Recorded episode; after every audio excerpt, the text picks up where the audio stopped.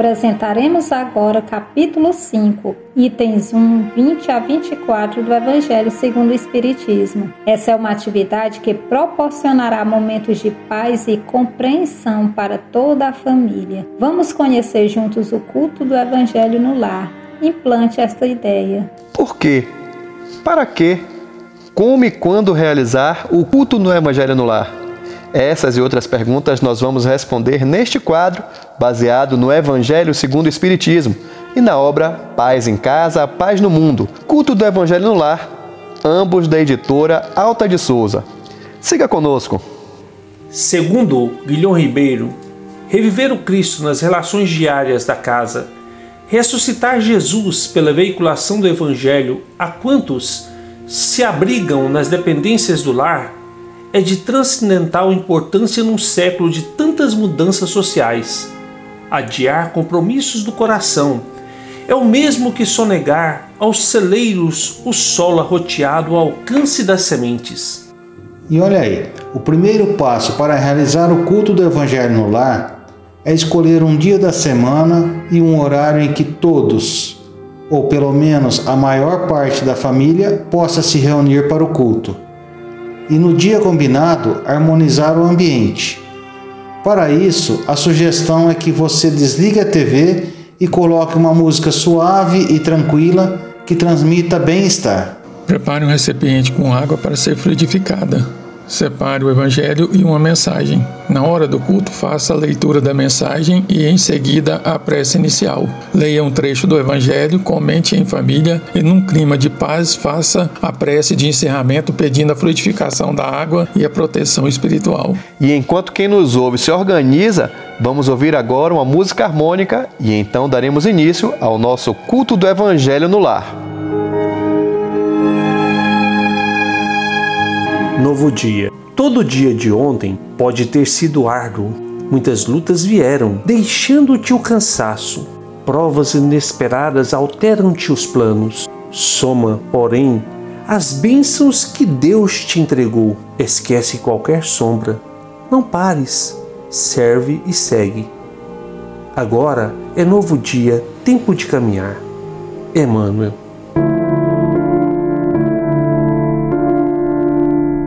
Senhor Jesus, agradecemos pelo nosso dia e rogamos a vossa proteção aos que nos ouvem, na certeza de que a misericórdia do Pai nos envolverá em paz, alegria, saúde e amor. Sustenta-nos, Senhor, nos momentos de fraqueza e que a tua divina luz, Mestre querido, permaneça em nossos corações hoje, amanhã e em todos os dias das nossas vidas.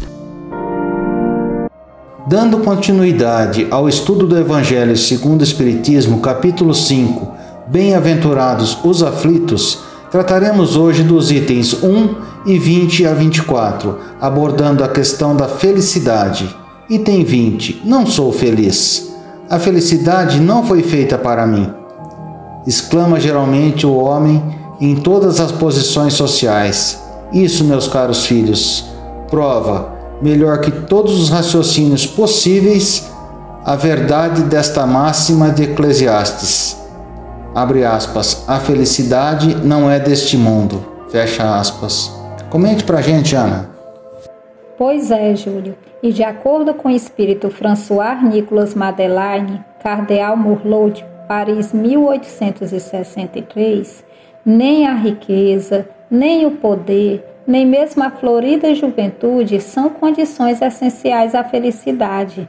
E diz mais: nem mesmo reunidas essas três condições tão desejadas, porquanto incessantemente se ouvem, no seio das classes mais privilegiadas, pessoas de todas as idades se queixarem amargamente da situação em que se encontram. Diante de tal fato, é inconcebível que as classes laboriosas e militantes invejem com tanta ânsia a posição das que parecem favorecidas da fortuna.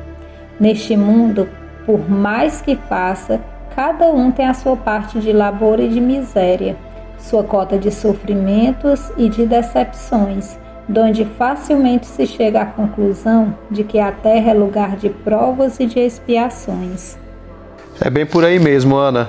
E o espírito François complementa dizendo que a felicidade na terra é coisa tão passageira para aquele que não tem a guiá-lo à ponderação, que por um ano, um mês, uma semana de satisfação completa, todo o resto da existência é uma série de amarguras e decepções.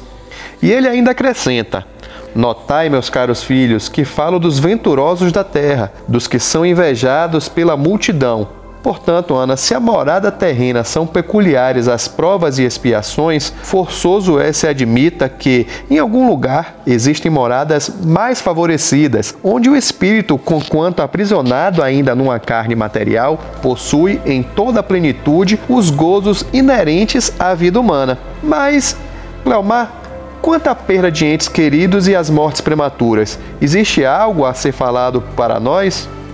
Sim, Guilherme. Quem responde essa questão é o espírito Sanson, ex-membro da Sociedade Espírita de Paris. Quando a morte ceifa nas vossas famílias, arrebatando sem restrições os mais moços antes dos velhos, costumais dizer: Deus não é justo, pois sacrifica um que está forte e tem grande futuro, e conserva os que já viveram longos anos cheios de decepções pois leva os que são úteis e deixa os que para nada mais servem. Pois despedaça o coração de uma mãe, Guilherme, privando-a da inocente criatura que era toda a sua alegria. Humanos, é nesse ponto que precisais elevar-vos acima do terra a terra da vida, para compreenderdes que o bem muitas vezes está onde julgais ver o mal, a sábia previdência, onde pensais divisar a cega fatalidade do destino. Porque é a vez de avaliar a justiça divina pela vossa? E a espiritualidade ainda completa, Cleomar. Vive o homem incessantemente em busca da felicidade, que também incessantemente lhe foge, porque felicidade sem mescla não se encontra na terra.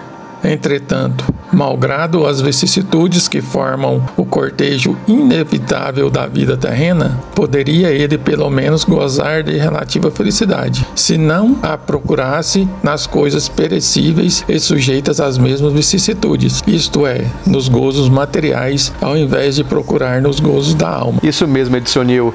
E para fechar o nosso estudo de hoje, nós mencionamos as palavras do espírito Delfine de Girardin, Toda a gente fala da desgraça. Toda a gente já sentiu e julga conhecer-lhe o caráter múltiplo.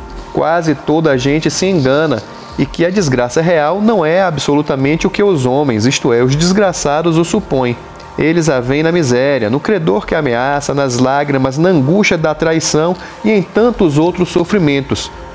Para julgarmos qualquer coisa, precisamos ver-lhe as consequências.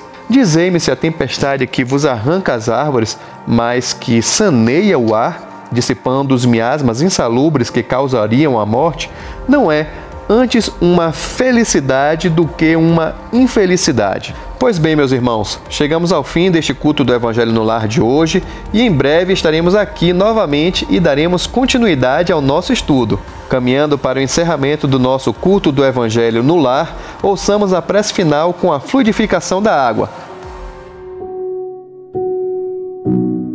Senhor Jesus, Divino Amigo, Estende as tuas mãos generosas, Senhor, e transforma estas águas em remédio para os nossos males físicos e espirituais. Estende as vibrações de amor em benefício de meu lar, Jesus. Que aqui possa reinar a paz, a saúde, a tranquilidade.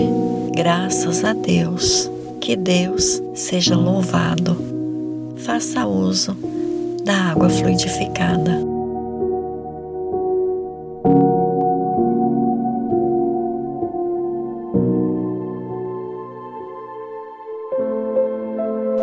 Se você quiser conhecer sobre a campanha mundial do Evangelho em casa, acesse globaljesus.net Gostaríamos de agradecer a participação e as vibrações de todos, lembrando que na semana que vem estaremos aqui conversando sobre um novo trecho do Evangelho segundo o Espiritismo, no quadro Culto do Evangelho no Lar. Implante esta ideia. Até lá, amigos!